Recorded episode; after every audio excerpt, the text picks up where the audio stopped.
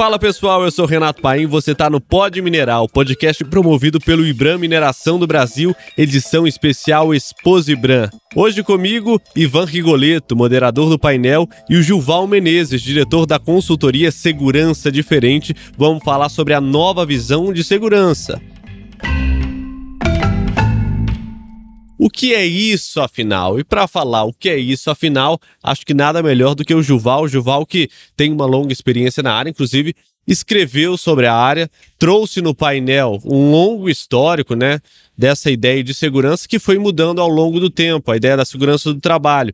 Passa para gente um pouco dessas mudanças, Juval. O que, que mudou da segurança do trabalho? Tem essa segurança do trabalho 2.0, mas dá um histórico pra gente. Eu acho que nosso público vai gostar de, de saber como isso mudou ao longo do tempo. A gente pode fazer vários recortes ao longo do tempo, né? Mas o recorte mais interessante a gente pode trazer no final dos anos 70 com um, um evento que poderia ter sido catastrófico que foi um acidente na usina nuclear de Three Mile Island, nos Estados Unidos, e durante vários dias houve uma grande ameaça de vazamento de material radioativo. Mas era muito material e poderia ter colocado a vida na Terra, sabe? E, e poderia comprometer. Então, passado esse grande susto, uh, na época o governo americano decidiu uh, estudar como é que isso aconteceu. O relatório da época, ele trazia muito a referência ao erro dos operadores, ao erro das pessoas na sala de comando, em suma, do erro humano. E é algo que a gente ainda vê até hoje. Mas então, a partir daquela época, muitos seminários uh, e congressos passaram a estudar esse tal erro humano. Então, é, foram vendo que, bem, não é bem assim. A sociedade está mudando, as coisas estão ficando um pouco mais complexas. E então, a, a partir, eu diria, a partir disso, foi sendo estudado a relação do homem com seu trabalho e foram vendo que essa relação não era tão linear assim. E a gente deveria pensar sobre numa definição melhor de erro humano, né? Então aí tiveram várias é, vários estudos que a gente vai falar aqui ao longo da nossa fala até os dias atuais. Ivan, o Gilval já falou um pouco sobre essa questão do erro, né? Hoje em dia já se entende que o erro faz parte do processo, né? Então, pensar a segurança do trabalho já é pensar também nas falhas que são né, inerentes também ao ser humano. É, o erro mudou de uma visão do passado. Eu estou um pouco rouco, minha voz não está tão de veludo como a sua, Renato. Voz de locutor de, de futebol vai substituir o Galvão Bueno no futuro. Mas uh, o erro mudou de um conceito de que era causa de muitos acidentes para mais uma variável numa equação nem sempre simples, muitas vezes complexa, que é você entender uma atividade qualquer do ponto de vista de riscos, principalmente as pessoas que a executam. O risco vem mudando, os, os riscos vêm mudando, o conceito de erro, felizmente, está mudando. E eu cravei uma frase com relação a como lidar com esses erros. Cravei uma frase no, no, no painel agora há pouco que eu gostaria de repetir, até mesmo para tentar eternizar ela. O cartão amarelo e o cartão vermelho é coisa de futebol não é para ser utilizado uh, na empresa quando a gente tiver erro ou a gente tiver alguma condição de boa fé que a gente consiga perceber que não havia intenção. Complementando a fala do Ivan, o que essa nova visão de segurança traz, como ele disse, o erro é normal, vai fazer parte do processo operacional o tempo todo. Então, nosso papel de profissional da segurança do trabalho, nosso papel de gerente, de diretor muda. Nós temos que projetar sistemas resilientes, sistemas que sejam tolerantes ao erro normal. E aí eu vou dar para vocês um exemplo muito clássico que é o airbag.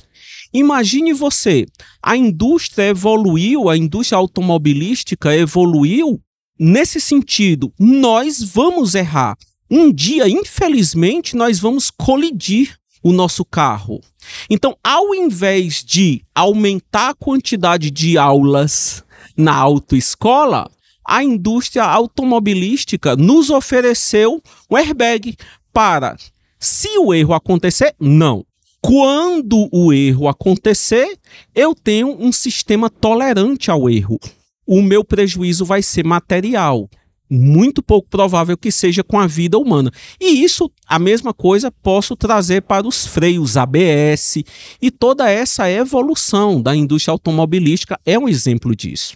Gilval, você falou sobre um acidente que gerou uma mudança na forma de pensar nessa segurança do trabalho. Acidentes ou desastres ou né, problemas claro, não são planejados, né? Ninguém planeja uma falha, um erro, uma catástrofe, um desastre, né?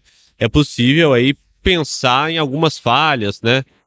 E eu queria que você falasse sobre como os estudos envolvendo segurança do trabalho foram baseados também em situações atípicas que não estavam no planejamento e que geraram, sim, catástrofes, desastres, acidentes, mas que foram importantes para repensar né, essa ideia inicial e amadurecê-la, atualizá-la, né, a segurança do trabalho? A segurança do trabalho, ela evoluiu em vários ramos, né? O que evoluiu inicialmente foi a engenharia da resiliência, que fala o seguinte: nós temos que nos antecipar, nós temos que aprender com aquilo que está dando certo e com o que está dando errado. Então, aprender com o que dá certo é muito mais interessante, porque veja, você trouxe os acidentes, mas os acidentes eles são a grande exceção daquilo que ocorre na nossa vida operacional, no nosso ambiente de trabalho. E essa nova visão da segurança traz um convite diferente. Vamos aprender com o que está dando certo. Porque na época dos grandes acidentes, principalmente nos anos 80, então foram estudados os grandes acidentes, mas também foram estudadas é, organizações complexas. Por exemplo, um porta-aviões da Marinha Americana foi uma cobaia desse estudo. E daí, desses estudos, nasceu as organizações de alta confiabilidade que são organizações de altíssimo risco, mas elas não estavam acontecendo nenhum acidente grave, porque elas tinham várias características interessantes. Por exemplo, a observação às pequenas falhas. Então, não deixar passar incólume pequenas falhas de processo, observar e aprender com aquilo. Outra característica, a, a deferência, ou seja, o respeito às especializações, né? Tipo, eu tenho um engenheiro que traz um relatório que diz aquilo. Então, a decisão da diretoria não deve ignorar aquilo. Então, são essas premissas que faziam com que as organizações é, estivessem operando, apesar do alto risco, sem que acontecessem tragédias. Ivan, quando a gente pensa em segurança do trabalho, a gente olha muito para a liderança, né? E pensa assim como é, a gerência, né? A direção como a grande responsável por fazer com que o trabalho se torne seguro. O processo hoje, processo atualizado ou esse essa segurança do trabalho 2.0, ela pensa também como nos trabalhadores como um elemento importante nesse processo para que de fato o trabalho seja seguro? Eles sempre vão ser, tá? O que acontece é que a segurança, como eu aprendi lá nos anos 90, ela focava muito numa relação de cumprimento de norma, numa relação de comando e controle onde é justamente o que você citou, os colaboradores ficavam sempre do lado do controle, eles nunca ficavam do lado do comando. Agora, na medida em que você consegue incorporar e trazer uh, a questão da compreensão dos fatores humanos ao longo de toda a cadeia, desde o líder maior de uma organização até o funcionário que acaba de entrar uh, você começa a ser capaz de equacionar melhor variáveis que antes representavam risco. Então, o grande desafio é esse: é você harmonizar uma linguagem, harmonizar uma comunicação, uma fluidez de informação, de conceito, de cultura, que permeie por todos os, os níveis da organização em todos os momentos. Se isso for uh, atingido, se esse objetivo for atingido, certamente o reflexo em cima de condições de acidentes e, e, e, acidentes propriamente dito, isso vai diminuir tremendamente. Gilval, o pensamento de um, uma segurança do trabalho atualizada parte também de um entendimento de um trabalho ou de um entendimento do que é um trabalho atualizado, não tão linear, né? Por exemplo, aceitando o risco, né? aceitando que a ideia de um trabalho imaginado, foi você que disse isso no painel, né? O trabalho que a gente imagina, que a gente planeja, não necessariamente vai ser aquele trabalho realizado no final, ou seja, aquilo que se pensa vai ter alguns percalços, é, vão ter ali algumas é, limitações no processo ou alguns outros acontecimentos que vão tornar o produto final, de alguma maneira, não exatamente como aquele planejado, mas pode sim chegar naquilo que estava se esperando, né? Vai chegar. Isso. Então, a, a grande sacada dessa nova visão de segurança é justamente entender que nós precisamos sim das padronizações, nós precisamos de uma legislação forte, né? Seja ela de segurança do trabalho, legislação ambiental, que no nosso país é modelo, nós precisamos de procedimentos é, que vão dar um viés de padronização, mas nós precisamos saber que é impossível você prever tudo. Numa análise preliminar de risco antes de uma tarefa, numa permissão de trabalho, é absolutamente impossível a gente prever tudo. De modo que o trabalhador ele vai fazer o acabamento final do trabalho, ele vai conseguir fazer o que a gente planejou, mas vai acontecer, vão acontecer alguns desvios. A gente costuma dizer que o trabalhador eu projeto uma atividade e o trabalhador ele faz o comissionamento dessa atividade, né? É ele que faz o acabamento final, porque lá na ponta ele precisa adaptar-se as diversas condições, como você falou, a essa complexidade. E essa adaptação, a nova visão de segurança traz como uma não violação, e sim como reconhecimento de uma resiliência, que é, que é esse conceito relativamente novo para a segurança do trabalho. Ivan, novo conceito de ou essa nova visão de segurança tem também atualizações do ponto de vista tecnológico, digital, que também ajudam a, a esse, essa, essa, revolução assim no pensamento de, de segurança do trabalho, além da questão teórica? Sem dúvida. Tudo que aconteceu no mundo nos últimos né, 20, 30 anos em termos de democratização da informação, Renato, possibilita com que os conceitos da nova visão cheguem em tempo real uh, a quem quer que seja. Hoje você tem reuniões virtuais, seminários virtuais, workshops virtuais. Hoje você tem Google Translator, que ajuda bastante você traduzir textos produzidos e depois, claro, revisar e ter uma versão uh, mais fidedigna. Mas hoje você tem ferramentas que, quando eu estudei na minha graduação lá na década de 80, uh, ah, era a máquina copiadora que a gente tinha, não tinha outra coisa. E hoje você consegue ter informação, até mesmo no nosso idioma, em questão, às vezes, de horas a partir do momento que ela foi gerada. Isso é uma revolução incrível. Hoje em dia, a gente é inegável esse processo de, de democratização da informação e isso isso graças à tecnologia. Para a segurança, isso tem feito muito bem. Voltando àquela questão do erro humano que o Juval falou, a gente também pode pensar, né? Eu fiquei com isso na cabeça pensando no painel que você disse que ninguém consegue prever o erro antes de acontecer, né? Exatamente. Um erro somente é um erro após ele acontecer. Porque naquele infinitésimo antes, todos estamos aqui apreensivos pelo que vai acontecer. E aquele que vai agir está na sua melhor intenção. Então a gente tem que colocar isso na cabeça. Lá eu fiz uma comparação sobre a, a, cobrança de pênalti, né? Então o cobrador vai lá, corre, às vezes faz uma cavadinha, chuta e nós só vamos saber se ele acertou ou errou depois que aconteceu. Mas ele, ele teve anos de treinamento, ele teve toda a preparação e está lá para chutar e para dar o seu melhor chute. Trazendo isso para o ambiente de trabalho, nós precisamos reconhecer o trabalhador como aquele que vai lá dar o seu melhor chute. Então, se aquele chute dá errado, não foi por má fé, com raríssimas exceções. Ele cometeu um erro. Agora cabe a nós, gerentes, diretores, projetistas, desenharmos um sistema à prova de erro.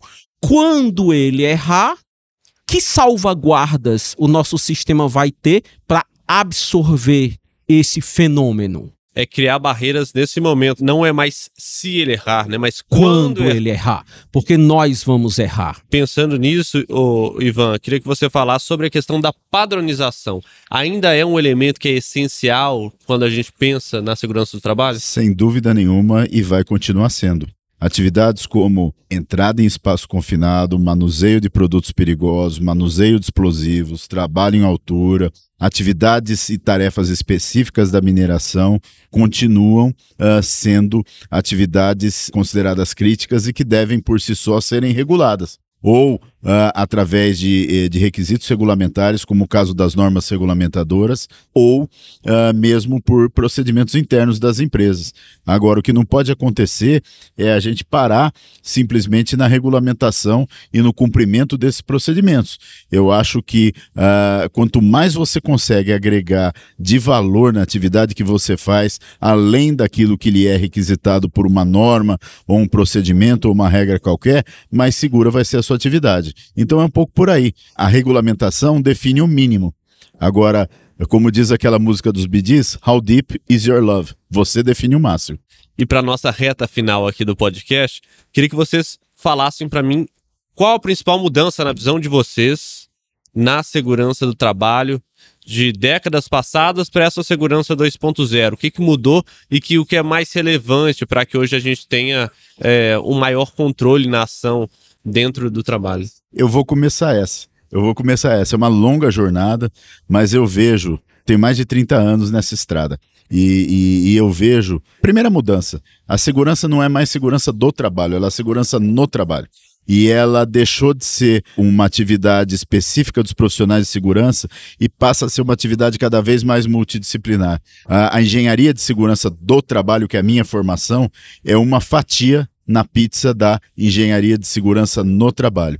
E aí uh, a gente tem uma realidade que, uh, na medida em que esse conceito for avançando, a gente vai chegando mais e mais perto daquilo que é a segurança inserida de verdade para valer no processo de tomada de decisão das empresas. Complementando e trazendo aqui uma, uma abordagem até mais simplista, eu diria que o que eu vejo de principal mudança é entender que já falamos bastante que o erro vai acontecer, mas trazer como o grande trunfo da segurança do trabalho ou da segurança no trabalho, como o Ivan colocou, a aprendizagem organizacional.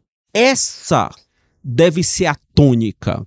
Nós precisamos extrair aprendizado e esse aprendizado não só dos erros, das catástrofes e tal. Não. Extrair aprendizado do trabalho cotidiano. Esse é o grande desafio da nova visão de segurança, porque isso não é fácil.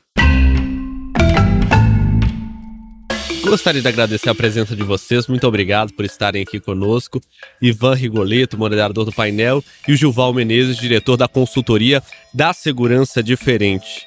Esse então foi mais um episódio especial do Exposibran 2022. O Pode Minerar é o podcast idealizado pelo Ibram e está disponível para você por aqui semanalmente nos tocadores de áudio e para não perder os próximos episódios, já siga o podcast. E para saber mais sobre o Ibram, acesse www.ibram.org.br e não deixe de nos acompanhar por aqui semanalmente. Um abraço e até o próximo episódio.